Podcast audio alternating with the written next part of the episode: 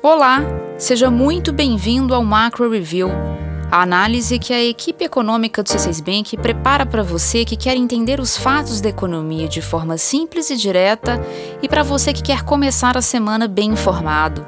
Informação é conhecimento e conhecimento, a gente sabe, é a base para a tomada de boas decisões de investimentos. Então, vem com a gente!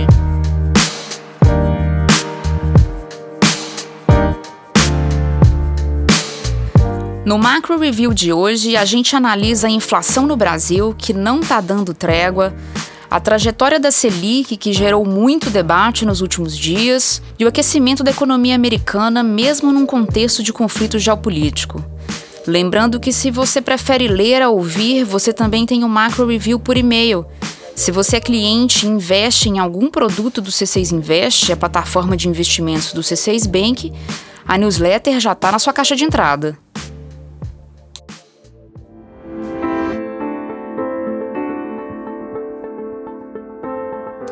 A inflação não está dando descanso no Brasil. O resultado do IPCA 15, que é o índice que mede a variação dos preços da metade do mês anterior à metade do mês de referência, veio bem acima do que a equipe econômica do C6 Bank esperava. A estimativa era de uma alta de 0,79% e o dado divulgado pelo IBGE foi de 0,95%. Foi a maior alta para o mês de março desde 2015. E por que a inflação não está dando sossego? É interessante olhar os dados no detalhe para entender esse quadro. Nos últimos levantamentos do IPCA, tem surpreendido a alta dos bens industrializados, uma categoria que foi abalada pela subida das commodities e pela ruptura nas cadeias globais de produção. A pandemia bagunçou as cadeias, elas ainda não foram normalizadas e agora essa volta ao normal pode levar ainda mais tempo por conta da guerra na Ucrânia. Além da gasolina, que sofreu reajuste no último dia 10, os grupos de higiene pessoal, bebidas e infusões, frutas e leites e derivados cresceram acima das previsões da equipe econômica do C6 Bank. Olhando à frente, o cenário é pouco animador e não só para os bens industriais. A inflação do setor de serviços, que teve uma ligeira desaceleração no mês, não deve dar alívio, a gente vive um momento de inércia inflacionária, que é quando os preços presentes são afetados pela inflação passada. No acumulado de 12 meses, o IPCA 15 acumula alta de 10,79%. E até onde vai a Selic, hein?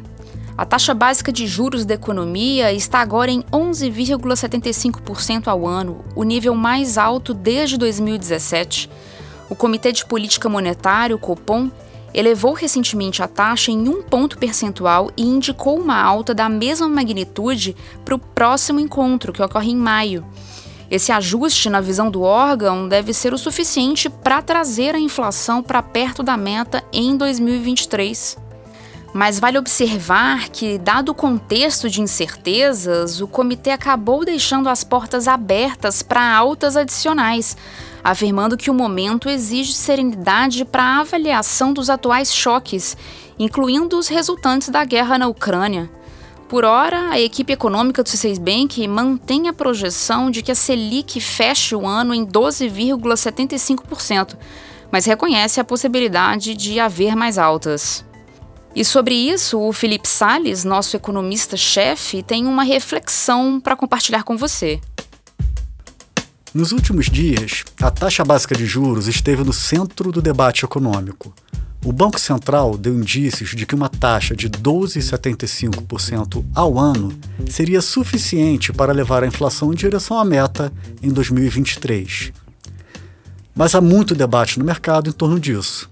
Não à toa, a gente vive agora um momento atípico, que inclui uma guerra que ninguém estava esperando nós temos a nossa projeção para a Selic, que eu vou compartilhar aqui em breve. Mas antes, eu queria só entrar um pouco no que foi esse último comunicado do Banco Central. E ele trouxe algumas particularidades. O Comitê de Política Monetária também faz as suas projeções de inflação. E essas projeções consideram algumas hipóteses sobre o câmbio, expectativas de inflação, entre outros fatores. Dessa vez, um fator que entrou com um peso relevante nas projeções foi o preço do petróleo, que tem uma influência grande sobre a inflação. e segue em patamar bastante elevado por conta do conflito na Ucrânia. O Copom estimou a inflação com base em dois cenários. Num cenário, ele considera que o preço do petróleo segue pressionado, segue alto, e no outro, ele considera que há um arrefecimento até o final do ano. O que ele está comunicando na prática é que, se o preço das commodities persistir nas alturas ou subir ainda mais, ou ainda, se houver outras surpresas que puxem a inflação para cima, pode ser que sejam necessárias altas de juros adicionais.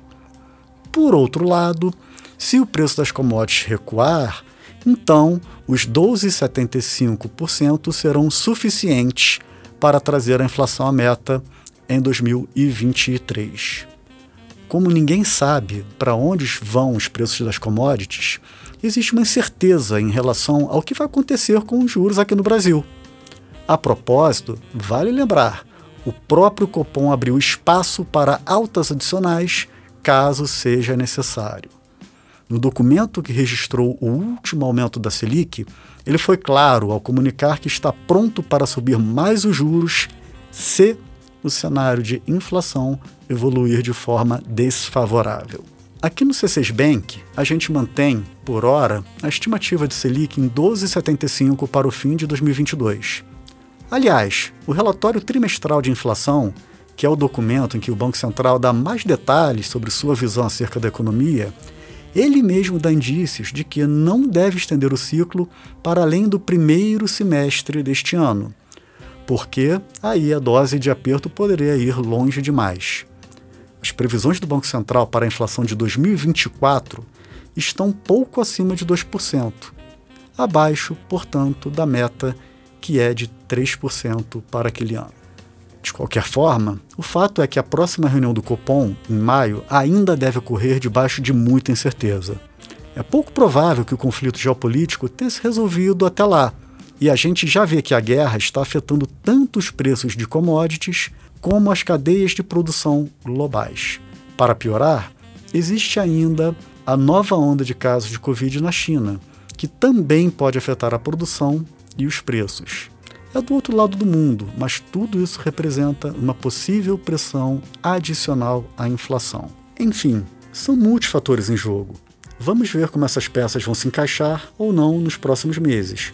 Por ora, acreditamos que o Banco Central esteja sinalizando que o fim do ciclo de alta de juros está próximo, mas é a incerteza que dá o tom das decisões nas mais diferentes esferas. E na política monetária não é diferente.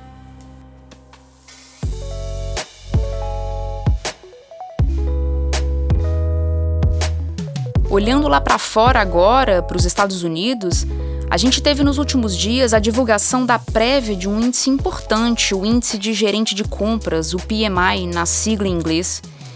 Esse índice é considerado um bom termômetro da atividade econômica e ele reforçou que a economia americana está em expansão.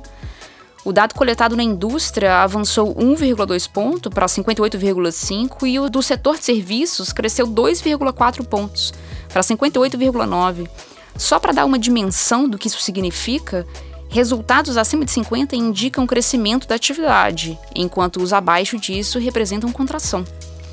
Vale a pena acompanhar essa pesquisa porque ela faz perguntas importantes a gerentes de compras de centenas de empresas. Tipo, vocês estão pagando mais pelos suprimentos? Estão com dificuldade para comprar insumos? A demanda cresceu ou caiu? E as respostas indicaram que, além de uma economia aquecida, o cenário nos Estados Unidos é de insumos mais caros, reflexo aí da inflação, e dificuldade na produção, em razão dos gargalos nas cadeias globais de produção.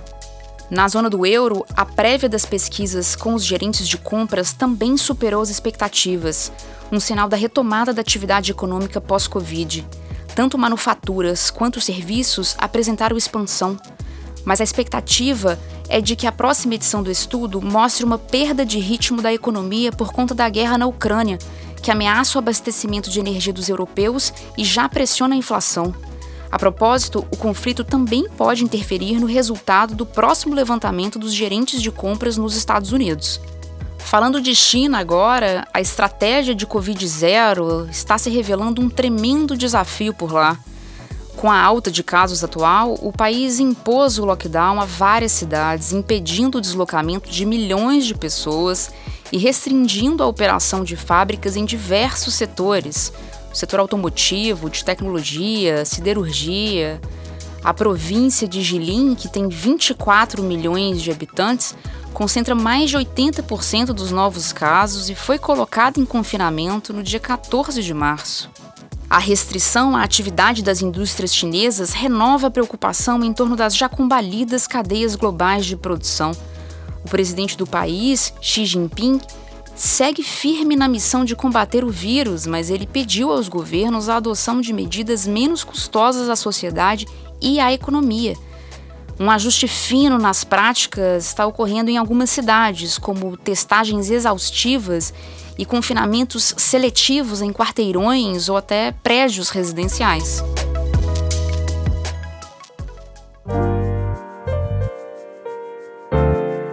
Hora da nossa agenda. Na semana que começa agora, a gente vai estar tá de olho em vários fatos da economia. Eu vou compartilhar aqui alguns com vocês. É legal para quem quer acompanhar de perto os movimentos econômicos. Na quinta-feira, a gente tem o PCI nos Estados Unidos, que é o índice de preços de gastos com consumo, que é a medida de inflação preferida do Fed o Banco Central dos Estados Unidos. E na sexta tem dois indicadores importantes, um aqui no Brasil e outro lá fora. Os Estados Unidos divulgam os dados de criação de emprego e taxa de desemprego, e aqui o IBGE divulga a produção industrial de fevereiro. Eu vou ficando por aqui. Espero que o episódio de hoje tenha ajudado você a entender um pouco os indicadores econômicos dos últimos dias. Eu sou a Nayara Fraga, do time de conteúdo do C6 Bank e quem faz parte da equipe econômica do banco são o Felipe Sales, a Cláudia Moreno, a Cláudia Rodrigues, o Eliezer Jacob e o Felipe Mack. Uma boa segunda para você e até a próxima!